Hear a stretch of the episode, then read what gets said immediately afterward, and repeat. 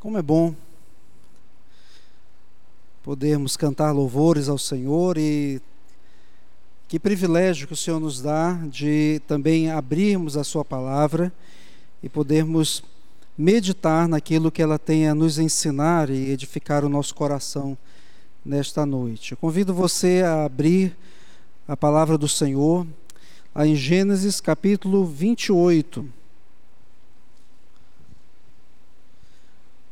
Para que, leia, para que leiamos os versículos 10 a, a, até o versículo de número 17.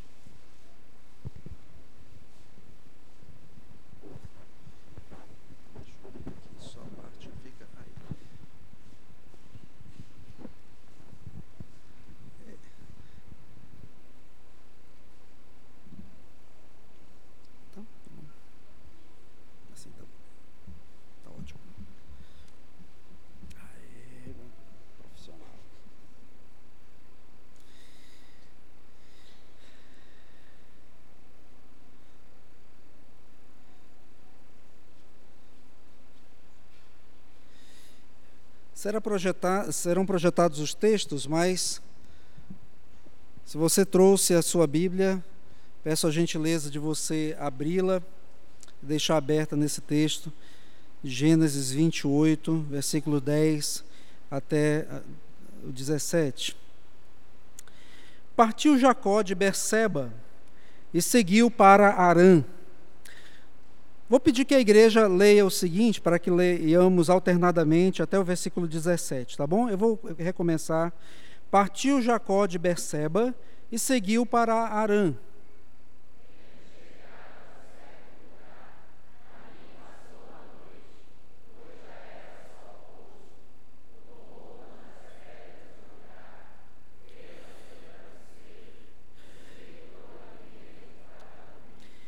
E sonhou exposta na terra uma escada cujo topo atingia o céu, e os anjos de Deus subiam e desciam por sobre ela, por ela.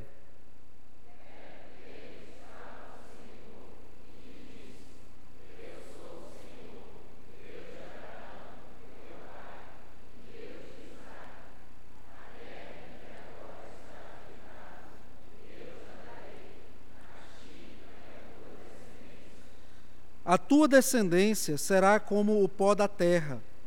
Estender-te-ás para o ocidente e para o oriente, para o norte e para o sul. Em ti e na tua descendência serão abençoadas todas as famílias da terra.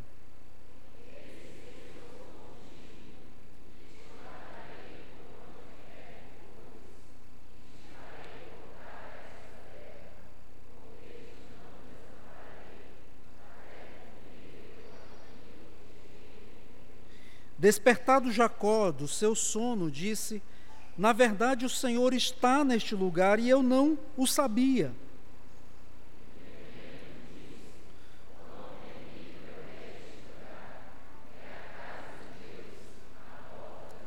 Oremos ao Senhor.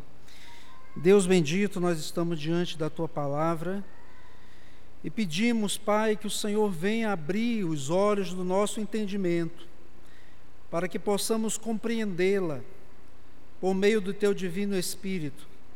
Que ele seja o nosso preceptor, que ele seja aquele que nos ensine as lições preciosas que a tua palavra trará à nossa vida.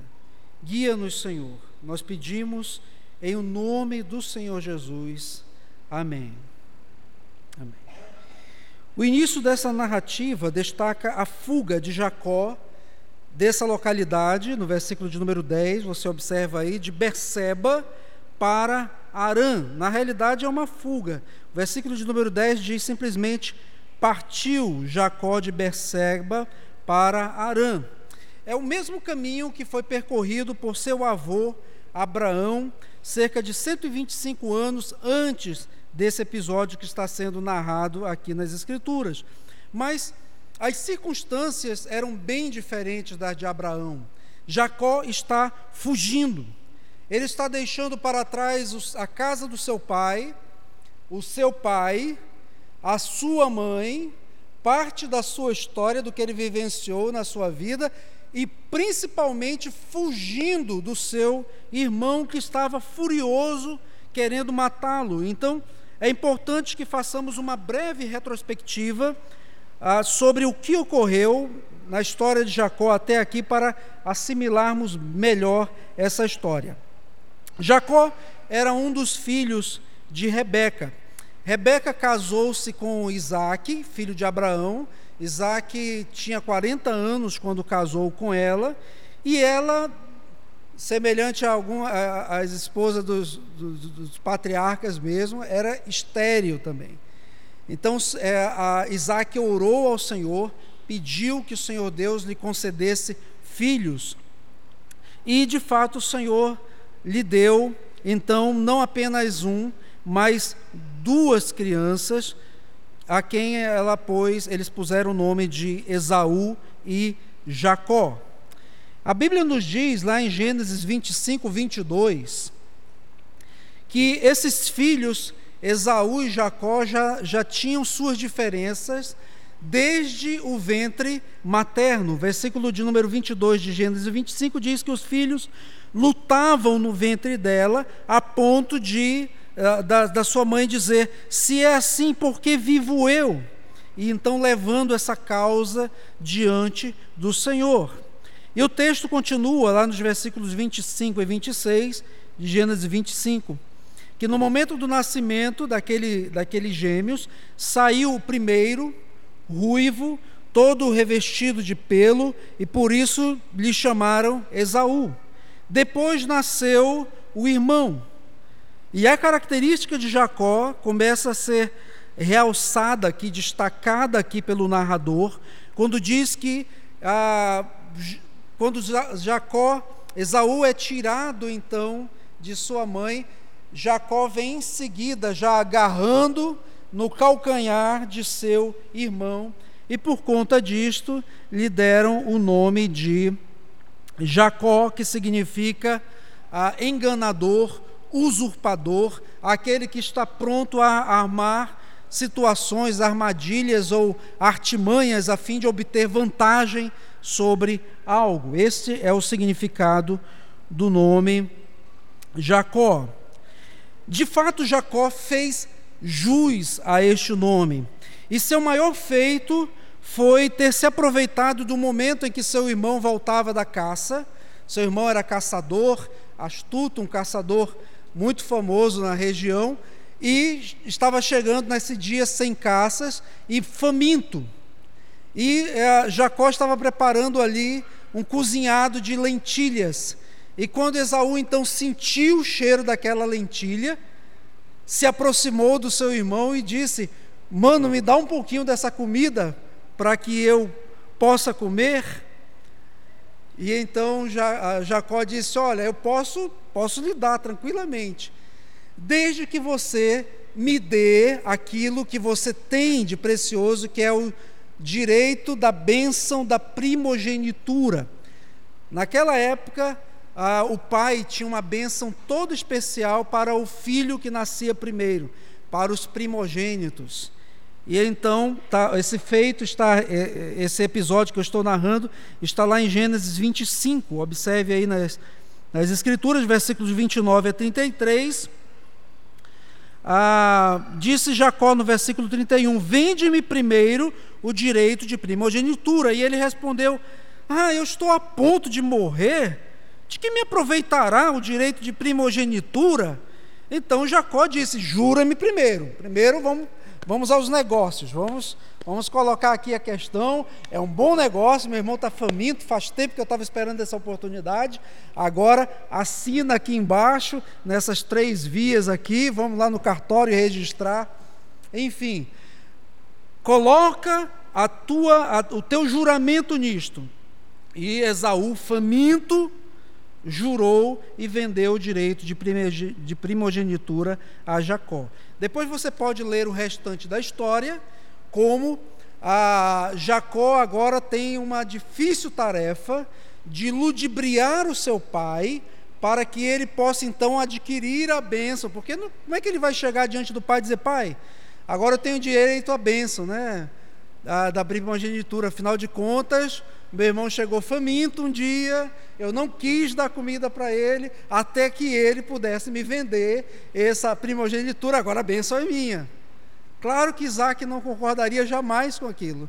E Jacó, então, mancomunado com sua mãe, a, arma uma estratagema ali e ele então recebe a bênção de Isaac. Quando Esaú chega em casa, Isaac já prestes a morrer, ele vai até o seu pai, seu pai diz assim: Meu filho, eu já dei a bênção para você. Como assim? Aí, aí ele lembra, Jacó.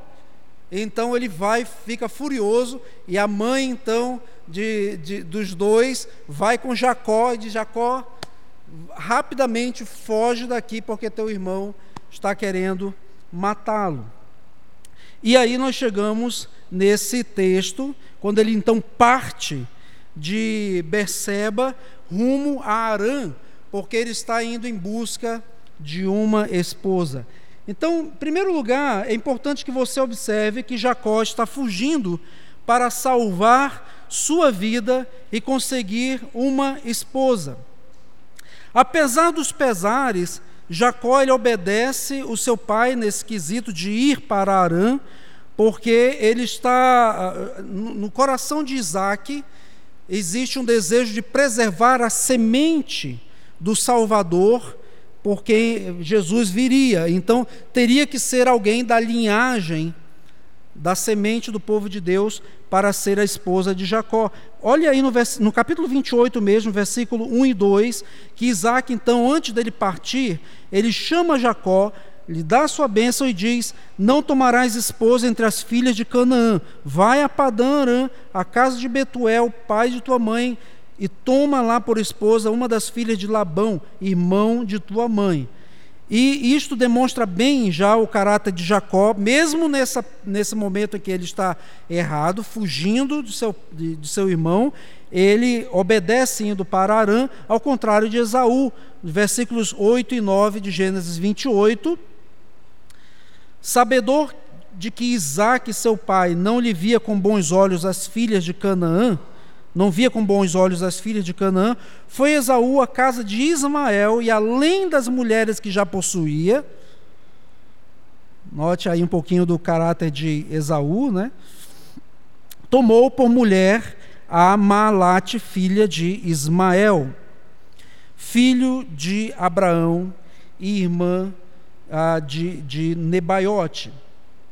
Mas Jacó está indo lá e é interessante observar que ele não está aqui propriamente ah, em busca de uma conciliação com Deus ou pensando nas bênçãos do Senhor. Não, ele está fugindo, ele está partindo. O que existe na sua mente são dois objetivos claros: fugir do seu irmão e conseguir uma esposa para si. Mas o ponto central e que eu quero me delongar um pouquinho mais nesta noite é observar, em segundo lugar, como vem, como Deus aparece na cena desta história e Deus vem de maneira graciosa até Jacó anunciar a sua palavra, a pregação de Deus para Jacó. Versículo de número 11 diz, olha do nosso texto, Tendo chegado a certo lugar, ali passou a noite, pois já era sol posto. Tomou uma das pedras do lugar, fê-la seu travesseiro e se deitou ali, ali mesmo para dormir. Inicialmente, um lugar qualquer, depois nós vamos ver que aquele lugar se torna um lugar especial não apenas na vida de Jacó, mas tem um significado especial para o povo de Deus. Mas nesse momento era um, um local qualquer, no meio do nada.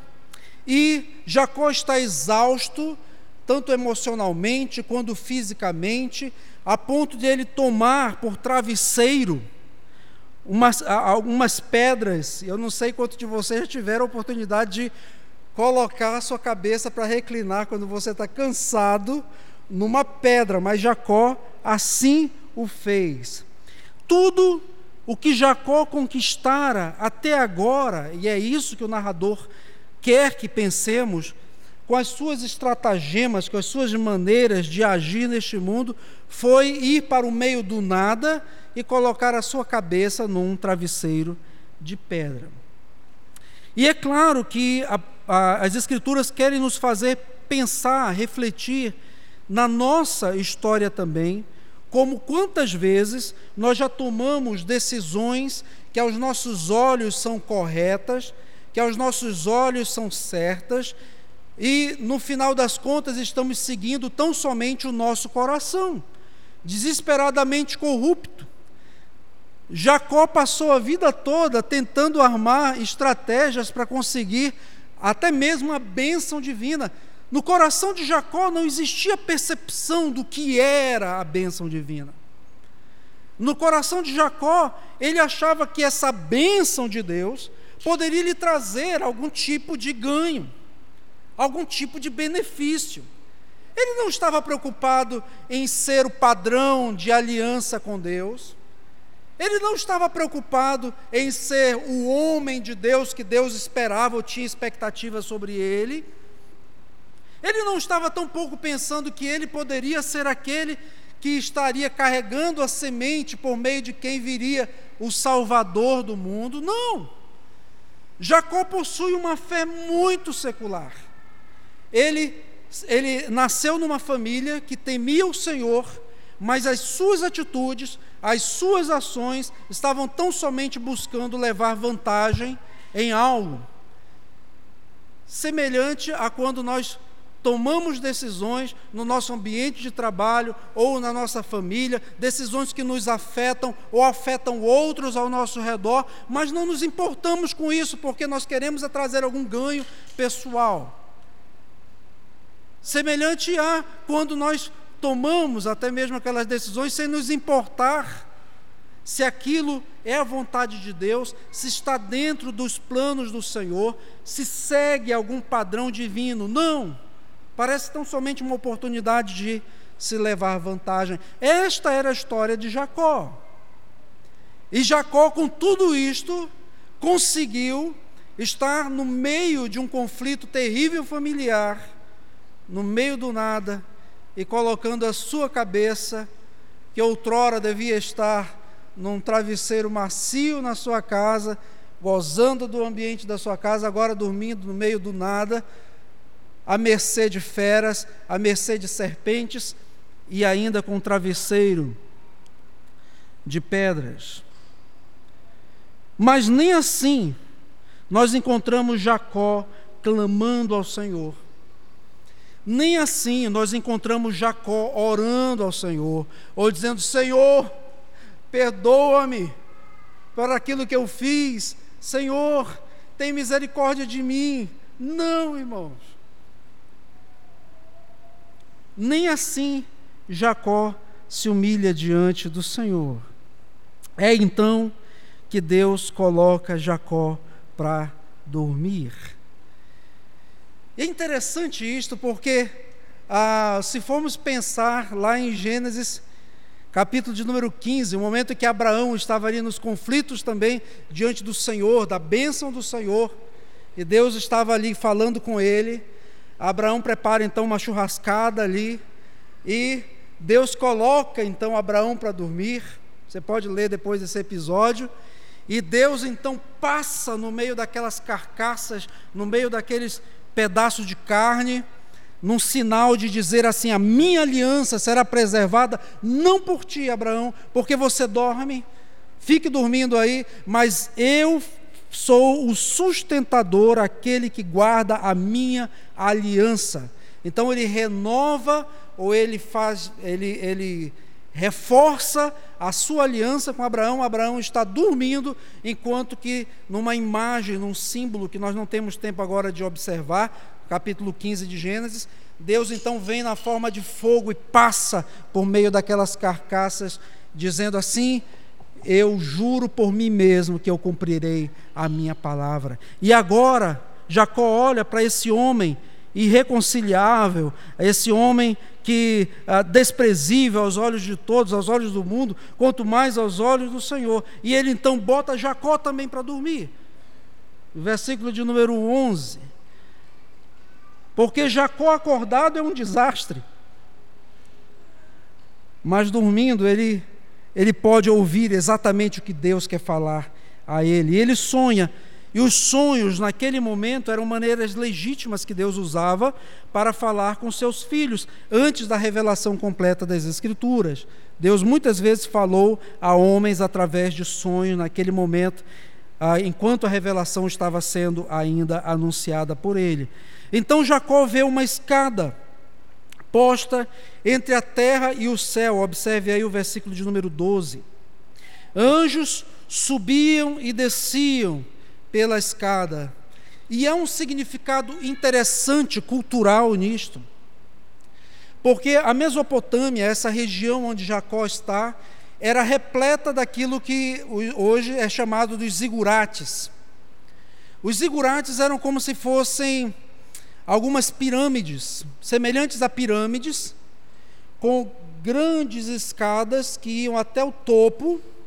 E depois você pode pesquisar no, no Google Images, você pode ter alguma noção de que eram os zigurates, depois, claro esses zigurates. Então, as escadas, as pessoas subiam como se estivesse pagando uma penitência, sacrificando-se, subindo aquele, aquele monte de escadas até o topo, onde se, se pensava alcançar ou estar mais próximo de Deus, e ali eles ofereciam sacrifícios, inclusive sacrifícios humanos, algumas vezes sacrificando crianças. Esses eram os zigurates que hoje têm sido descobertos também nessa região da Mesopotâmia. Então,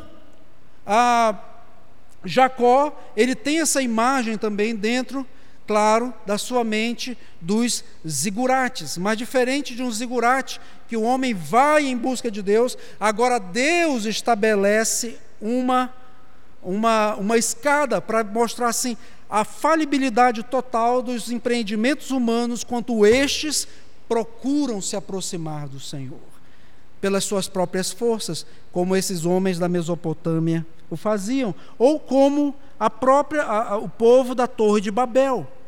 Lá em Gênesis capítulo 11 mostra que ah, esses homens procuraram alcançar Deus por meio das suas próprias forças, construindo como que um grande zigurate, para ali encontrar ah, algum favor desse Deus, mas quando os homens buscam a Deus pelos seus próprios esforços, esforços, tudo que ele encontra é, é frustração, confusão no final, semelhante a Jacó, que pelos seus próprios esforços buscou construir um zigurate por meio da, venda, da, da compra de uma primogenitura e que agora encontra tão somente um travesseiro de pedras dormindo no meio do nada.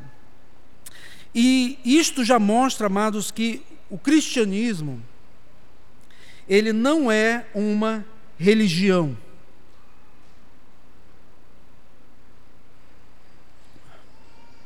Porque a religião, da maneira como é concebida pelos estudiosos, são esforços que os homens normalmente tentam para se conectar com uma divindade.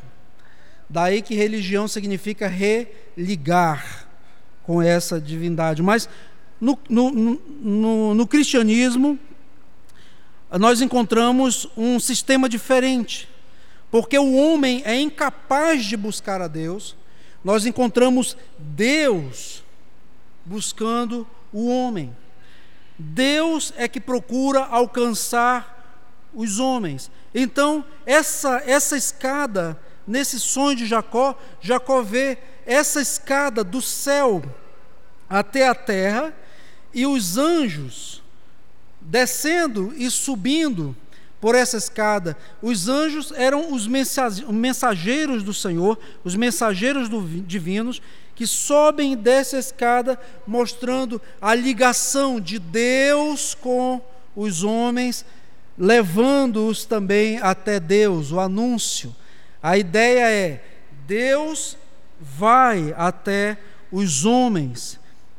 Versículo de número 13: Perto dele estava o Senhor, e lhe disse: Eu sou o Senhor, Deus de Abraão teu pai e Deus de Isaque.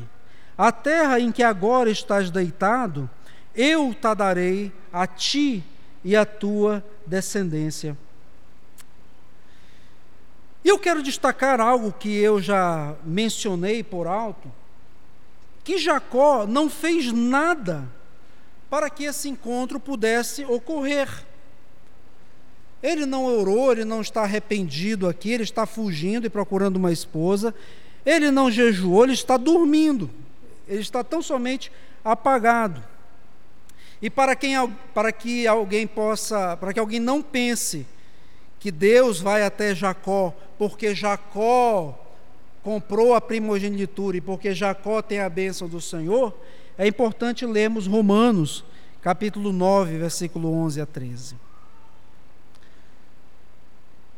Romanos 9, de 11 a 13 diz que e ainda não eram os gêmeos nascidos, nem tinham praticado o bem ou o mal, para que o propósito de Deus quanto à eleição prevalecesse, não por obras, ou seja, não, nem por compra da primogenitura, não por, por algo que Jacó fizesse ou deixasse de fazer, mas por aquele que chama, já fora dito, o mais velho será servo do mais moço, como está escrito: Amei Jacó, porém me aborreci de Esaú.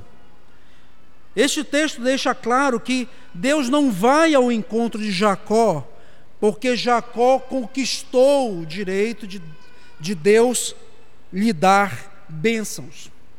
Não. Este, este momento mostra que Deus já havia amado e escolhido revelar Jacó para demonstrar com isto a sua graça bendita, que não é, por, não é por merecimento e nem por esforços que o homem recebe, mas por tão somente o seu, a sua demonstração graciosa. Então, a, soberana e graciosamente o Senhor se apresenta a Jacó, reafirmando a aliança que ele havia feito com seus pais. Veja o versículo de número 13. Ele diz então: Eu sou o Senhor, teu Deus, o, aliás, eu sou o Senhor, Deus de Abraão, teu pai, Deus de Isaac. Ele faz a ligação familiar, dizendo: Você faz parte dessa descendência. A terra que agora estás deitado, eu te darei a ti, a, tu, a ti e a tua descendência. Não é você que vai conquistar pelos seus méritos ou pelos seus esforços. Depois o versículo de número 14: A tua descendência será como o pó da terra. Deus já está falando. Estender-te-ás para o ocidente, para o oriente, para o norte, para o sul, e em ti e na tua descendência serão abençoadas todas as famílias da terra, algo que ele já havia falado para Abraão, esse instrumento de Deus que seria um instrumento missionário para abençoar todas as famílias da terra. E ele e sua descendência seriam esses instrumentos, esses anunciadores de Deus para, salvar, para que a salvação fosse estabelecida por toda a terra. Então Deus diz: Eu estarei com você, eu o guardarei em todos os seus caminhos, e eu o farei voltar para Canaã estes, esta, estes temas, esses três temas de estar com Jacó, guardar Jacó, fazê-lo voltar para aquela terra, tem tudo a ver com uma aplicação que faremos daqui a pouquinho uh, com Cristo. Versículo de número 15: Eis que estou contigo e te guardarei por onde quer que fores, e te farei voltar a esta terra, porque não te desampararei até cumprir a, até cumprir eu aquilo que te hei referido. Ou seja, o fiador da aliança é o próprio Senhor, e é Ele que faz. Eu estou contigo, eu te guardo, eu te faço voltar, eu não te desampararei e eu cumprirei aquilo que te hei referido, porque eu sou o Senhor. O que Deus está fazendo aqui também é quebrando o orgulho de Jacó que achava que pelos seus métodos, pelas suas estratagemas, pelos seus artifícios, ele conseguiria sempre bons bons resultados. Irmãos, cada vez que eu leio essa história de Jacó, e se você for ler os capítulos seguintes, você começa a se identificar com muito do que era Jacó, do que foi Jacó. Porque Jacó se assemelha muito ao homem natural que busca pelos seus próprios esforços chegar a Deus ou fazer a, a, tão somente para conseguir vantagem. E Deus humilha Jacó e diz: Jacó, eu é que farei tudo isto. O Senhor se revela como o Deus que vai em busca daqueles que não querem saber dele, como Jacó, para revelar o seu amor a essas pessoas, daqueles que nada poderiam fazer para merecer o seu favor, aliás, poderiam fazer para merecer tão somente a sua ira, o seu afastamento completo de Deus. Daqueles que estavam errantes, o Senhor vem e prega essa mensagem maravilhosa. E quando Deus prega essa mensagem a Jacó, quando Deus anuncia esse evangelho bendito da sua graça àquele coração pecador, Jacó então é tomado por um temor tremendo ao acordar, quase como que o, quem acorda de um pesadelo e ele vê que ali está a presença do Senhor.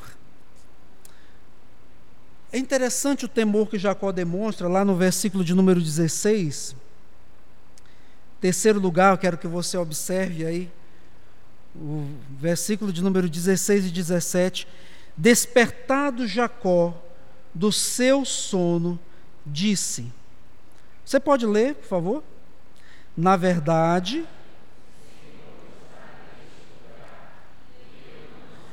e temendo disse: Quão temível este lugar. Por que, que aquele lugar se tornou temível para Jacó? Porque Deus estava falando com Jacó. A pregação estava sendo realizada naquele momento pelo próprio Deus. É interessante como os homens de Deus, quando tinham essa visão, quando ouviam então a voz do Senhor, como Isaías no capítulo de número 6, eles ficam aterrorizados, atemorizados é Deus que está falando. Amados, nós precisamos entender a importância que as Escrituras devem ter em nossa vida. Quando o Senhor está revelando a nós a Sua vontade por meio das Escrituras, não são opiniões de homens que estão falando, é o próprio Cristo falando. E isso deve nos causar o temor e até mesmo o terror da grandeza, da majestade do Senhor. Acontece que a nossa mente muitas vezes está tomada de um secularismo que não consegue mais ter o temor do Senhor presente e ardente no coração. Nós vivemos a nossa vida dia após dia como Jacó, vivendo, talvez não com o caráter de Jacó, mas com a essência de Jacó, buscando tão somente viver a vida.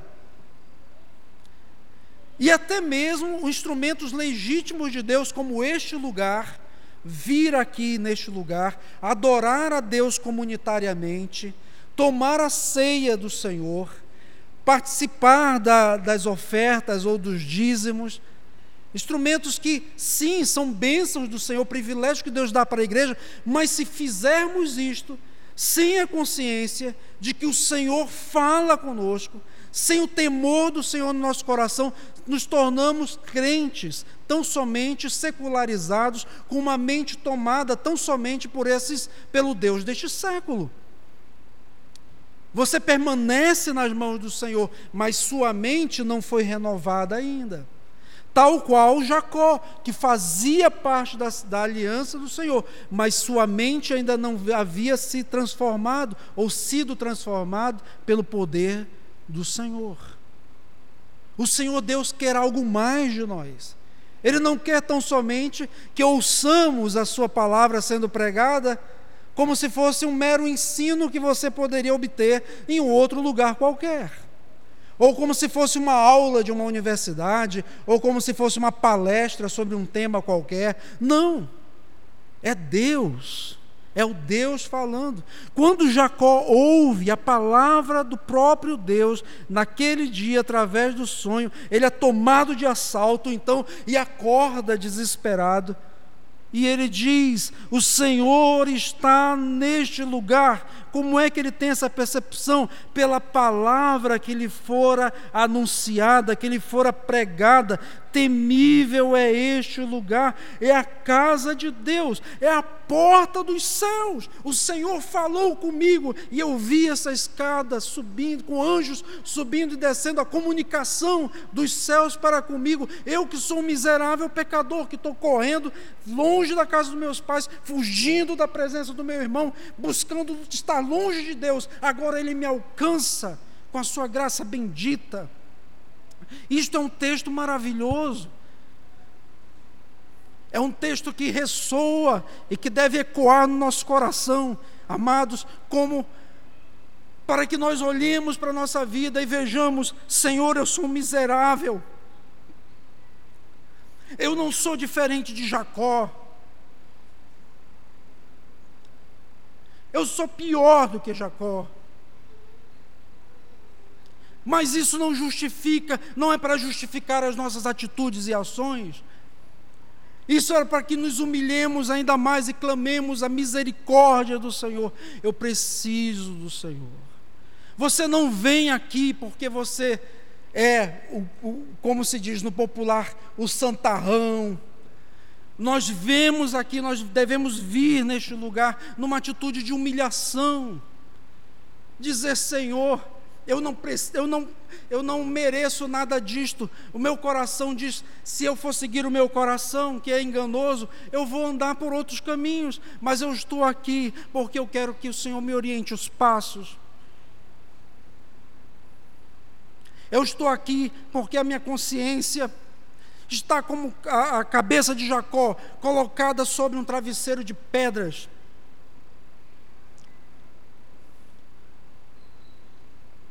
Eu estou aqui porque eu preciso da tua graça na minha vida. E preste atenção, amados. Graça, que é esse favor merecido, não é justificativa para pecados, como tem sido propagado em alguns lugares por aí. Ah, a graça de Deus cobre multidão de pecados, então pequemos mais para que seja abundante a graça. Tem gente que usa que usa desse artifício, sim você só experimentará a graça no dia que você aprender o que é a desgraça de uma vida sem Deus. No dia que você aprender que você é merecedor, sim. Você merece muita coisa. A ira de Deus, o juízo do Senhor. Como Jacó. Mas quando Jacó, então, naquele lugar, no meio do nada, cercado por alguns zigurates que ele conhecia muito bem, esforços humanos para alcançar Deus. No seu coração havia um vazio tremendo, e ele então se deita ali e tão somente dorme. O Senhor lhe mostra que não é pelo seu esforço, sim, mas é pela graça, não é pelo seu esforço, não, mas é pela graça do Senhor. Se hoje essa história está aqui revelada, é para nos humilhar, para dizer ao meu coração: se houve esperança para Jacó, há esperança para todo aquele que nele crê. Não importa os caminhos que você percorreu com a sua família, a maneira desgraçada com que você tem cuidado do seu lar, a desatenção que você tem dado para sua esposa, a falta de cuidado para com seu marido, o mau filho que você tem sido, o funcionário relapso que você é, não importa. Essa escada que nós vamos falar daqui a pouquinho, um pouco mais dela, ela demonstra que o Senhor Deus pode transformar a vida de todo aquele que admite, que é quebrado o seu orgulho e que diz: Senhor, eu quero que tu me leves para esses lugares, eu quero que o Senhor me faça repousar em pastos verdejantes, eu quero que o Senhor me leve pelas campinas e até mesmo pelos vales da sombra da morte. Eu quero ver que o teu bordão, o teu cajado estão perto de mim e eu estou lá, passando por aquele lugar.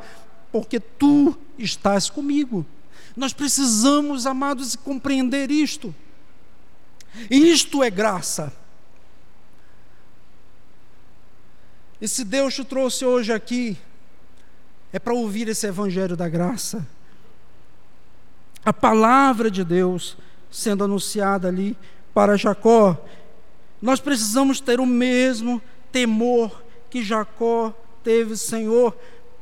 A porta do céu é por meio da tua palavra. E quem é esta palavra? João capítulo 1. Você pode abrir lá, será projetado também, mas João capítulo 1, versículo 45 a 51.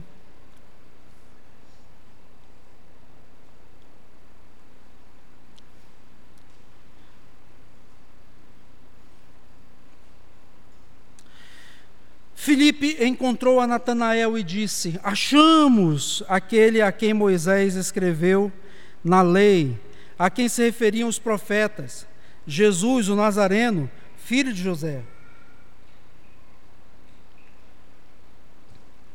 Perguntou-lhe Natanael: De Nazaré pode sair alguma coisa boa? Respondeu-lhe Filipe. Vem ver, Filipe, o, Natanael. Jesus viu Natanael aproximar-se e disse a seu respeito: Eis um verdadeiro israelita em quem não há dolo. Perguntou-lhe Natanael: De onde me conheces? Respondeu-lhe Jesus: Antes de Filipe te chamar, eu te vi quando estavas debaixo da figueira. Então exclamou Natanael: Mestre, tu és o filho de Deus, tu és o rei de Israel. Ao que Jesus lhe respondeu: Por que te disse que te vi debaixo da figueira, creis? Pois maiores coisas que estas verás. E acrescentou, você pode ler, por favor, o restante? Em verdade.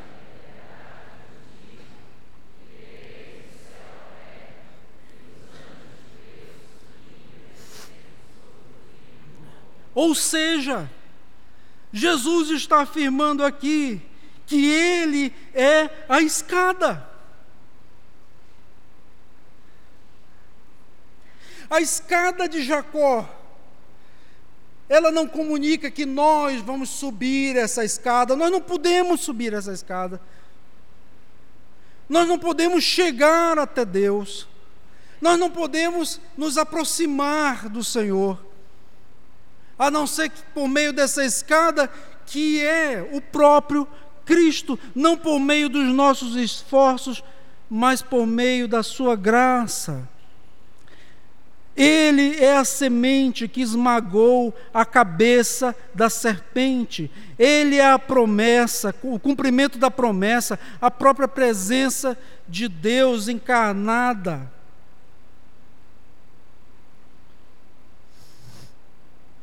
eu falei para você prestar atenção naquele versículo que diz, uh, versículo de número 15 do capítulo 28, Eis que estou contigo e te guardarei. É interessante como nós encontramos esse mesmo tema em Cristo Jesus. Como Jesus disse, eu estou com você, como ele disse no cenáculo, eu não os deixarei órfãos até a consumação dos séculos. Lá em Mateus capítulo 28, versículo 20, ele disse: Eis que estou convosco todos os dias até a consumação dos séculos. De maneira semelhante, o próprio Senhor também falou lá no capítulo 28, versículo 15: Eu estou contigo, Jacó, eu estarei com vocês todos os dias até a consumação dos séculos. E versículo de número 9 do capítulo 10 de João, Jesus disse: Eu sou a porta, se alguém entrar por mim será salvo, entrará, sairá e achará pastagem. Ele não só é a escada, mas ele é o bom pastor, ele é a porta, a porta dos céus porque Ele está conosco. Aqueles que são verdadeiramente os seus filhos podem ter a confiança plena de que o Senhor está com eles, que o Senhor está conosco, que Ele não nos abandona jamais. Assim como Deus revelou isso para Jacó e que lhe causou aquele temor, disse: Eu não estou sozinho. Na sequidão daquele deserto, ele encontrou então esse oásis nas palavras do Senhor, como nós devemos encontrar aqueles que verdadeiramente entregam-se ao Senhor, suas vidas são chamados por Cristo para serem guardados, para serem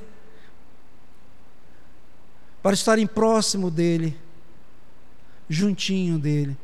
E Cristo não abandona jamais. Em segundo lugar, ele que é essa escada, a escada de Jacó.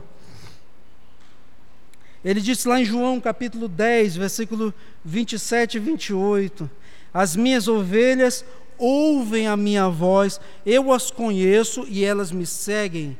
Eu lhes dou a vida eterna, não é a ovelha que conquista a vida eterna, eu lhes dou a vida eterna, jamais perecerão e ninguém as arrebatará da minha mão.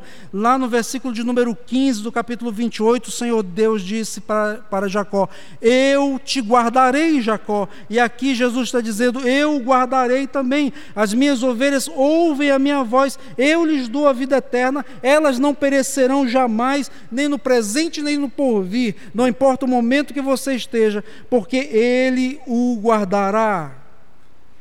Está protegido nas mãos do Senhor, guardado debaixo do seu poder. Eu estarei com você, eu o guardarei.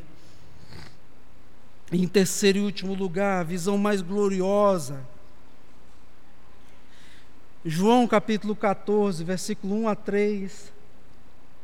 Jesus disse: Não se turbe o vosso coração, crede em Deus, crede também em mim. Na casa de meu pai há muitas moradas. Se assim não fora, eu vos teria dito, pois vou preparar-vos lugar. E quando eu for e vos preparar lugar, voltarei e vos receberei para mim mesmo, para que onde eu estou estejais vós também.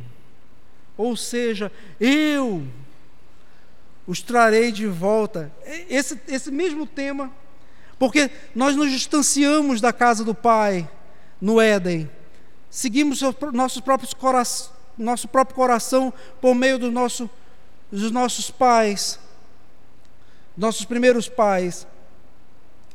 Nos distanciamos da, da vontade de Deus, da casa do Pai. Agora Deus vem e diz: vocês retornarão. Esse tema de retornar à terra, retornar à casa, é um tema recorrente nas Escrituras, porque na consumação dos séculos, como nós cantamos hoje, duas músicas que falam sobre o porvir, na consumação dos séculos, o Pai estará dizendo: Vinde. Jesus estará dizendo: Vinde, benditos do meu Pai.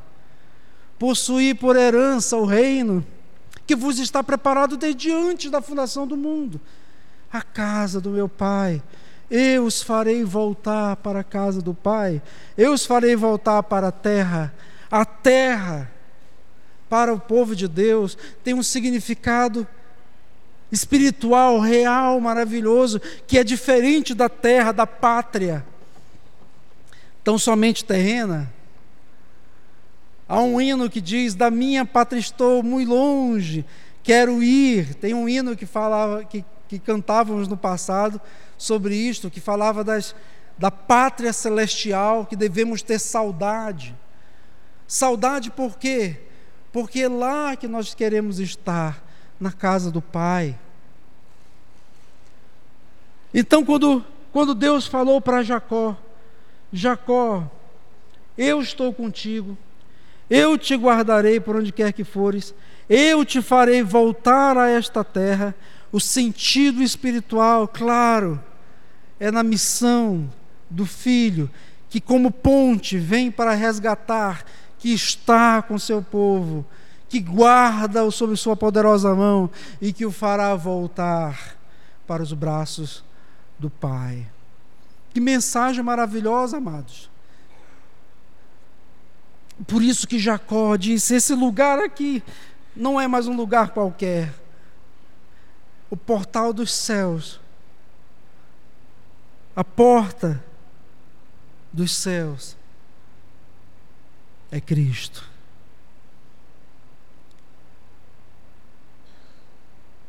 Não importa a maneira como você tem vivido até hoje, se você de fato tiver a mesma atitude de Jacó aqui, dizer: Senhor, que temível é este lugar. Eu estou ouvindo para mim que há esperança. Há esperança para a minha vida. Se volte para o Senhor de todo o coração. O próprio Cristo, a palavra anunciada, é que chama os pecadores ao arrependimento e diz: Eu sou a escada de Jacó. Entregue a sua vida a Ele, seus projetos de vida.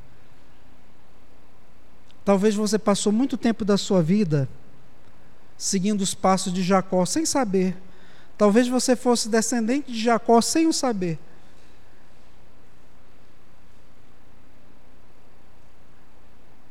Mas se você hoje ouviu a voz do Senhor e se volta para Ele em arrependimento, você também se torna como o Jacó, que entrou depois para a galeria, para a galeria daqueles que às vezes erroneamente nós chamamos de heróis da fé, porque eles não são heróis. O grande herói é o nosso Senhor Jesus Cristo, que trabalhou na vida deles, mas que entraram para a galeria daqueles homens que temeram o Senhor os nossos patriarcas, Abraão, Isaac e quem diria? Jacó. Quem diria, pela graça do Senhor, você, eu, pela graça do Senhor. E se você está longe dos caminhos do Senhor, você pode dizer assim: Eu já, eu já estive tantas vezes servindo o Senhor em ministérios, em intimidade com Deus, mas hoje meu coração está tão distante do Senhor. É dia de arrependimento diante do Senhor. Quão temível este lugar. Este lugar aqui se torna Betel, o portal dos céus, não por causa da estrutura que ele tem, mas por causa da palavra do Evangelho que lhe fora anunciada nesta noite volte-se para o Senhor, voltemos-nos para o Senhor, enquanto podemos encontrar com Ele. Fechemos nossos olhos nesse momento e oremos ao Senhor.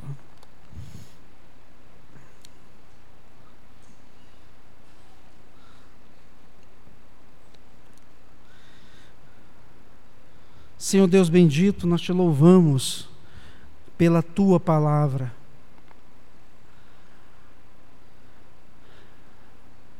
Que for anunciada nesta noite, neste lugar, que nos chama, que nos conclama ao arrependimento. Quantas vezes, Senhor, temos agido semelhante a Jacó, até mesmo buscando bênçãos pelos nossos próprios esforços ou méritos, e alcançando com isto, no final, tantas, tanto, tanta dor, tanto sofrimento. Quantas vezes temos tomado decisões ou temos negligenciado os pontos centrais da nossa vida com a nossa família, com os nossos filhos, no nosso ambiente de trabalho, Senhor. E temos ferido, sim, a tua santidade com as nossas atitudes, com as nossas ações. Tem misericórdia de nós, Senhor. Nós te louvamos porque, em meio à desesperança, o Senhor não deixou Jacó ali largado a esmo, como o Senhor hoje não nos deixa largados em nossos pecados, em nossos delitos. O Senhor mostra Cristo como a escada aquela que não dependeu de esforços humanos, aquela que não foi conquistada, mas aquela que foi dada de maneira graciosa por meio do Cristo encarnado, para que aqueles que verdadeiramente se arrependem sejam carregados pela tua graça até a presença do Senhor e serem reconciliados contigo. Nós te louvamos, Pai, por Cristo, a escada, a porta dos céus, a habitação de Deus, Betel, a porta das ovelhas, o bom pastor. Guia nossa vida, Pai. Aqueles que hoje estão se reconciliando contigo, dá-lhes força do Senhor para perseverarem na fé, na esperança, no amor. E se voltem para o Senhor como a única esperança para a sua vida, desde aqui até o porvir. Dá, Senhor Deus, que conheçamos mais da tua graça, do teu amor, do teu poder. Agora vem nos dar uma semana debaixo da tua proteção, do teu cuidado, do teu amor, e possamos nesta semana ver a tua ação bendita na nossa vida, e possamos ser corrigidos pelo Senhor, e possamos ser ensinados por ti durante esta semana, Senhor guarda a nossa vida. Nós não sabemos o que acontecerá daqui a pouco, quanto mais o que acontecerá nesta semana. Por isso, queremos ser guardados por aquele que disse que estaria conosco todos os dias, que da mão de quem nós jamais seremos arrebatados, daquele que está nos levando até as moradas celestiais. E é no nome de Jesus Cristo, pelos seus méritos, é que nós chegamos até a tua presença em oração, grande e poderoso Deus. Clamando essa misericórdia do Senhor, que o Senhor nos abençoe, nos guarde. E que a graça do nosso Senhor e Salvador Jesus Cristo, o amor de Deus, nosso eterno Pai, a comunhão e as consolações do Divino Espírito sejam sobre nós, amados, e sobre todo o povo de Deus espalhado na face da terra, agora e para todos sempre. Amém. Amém.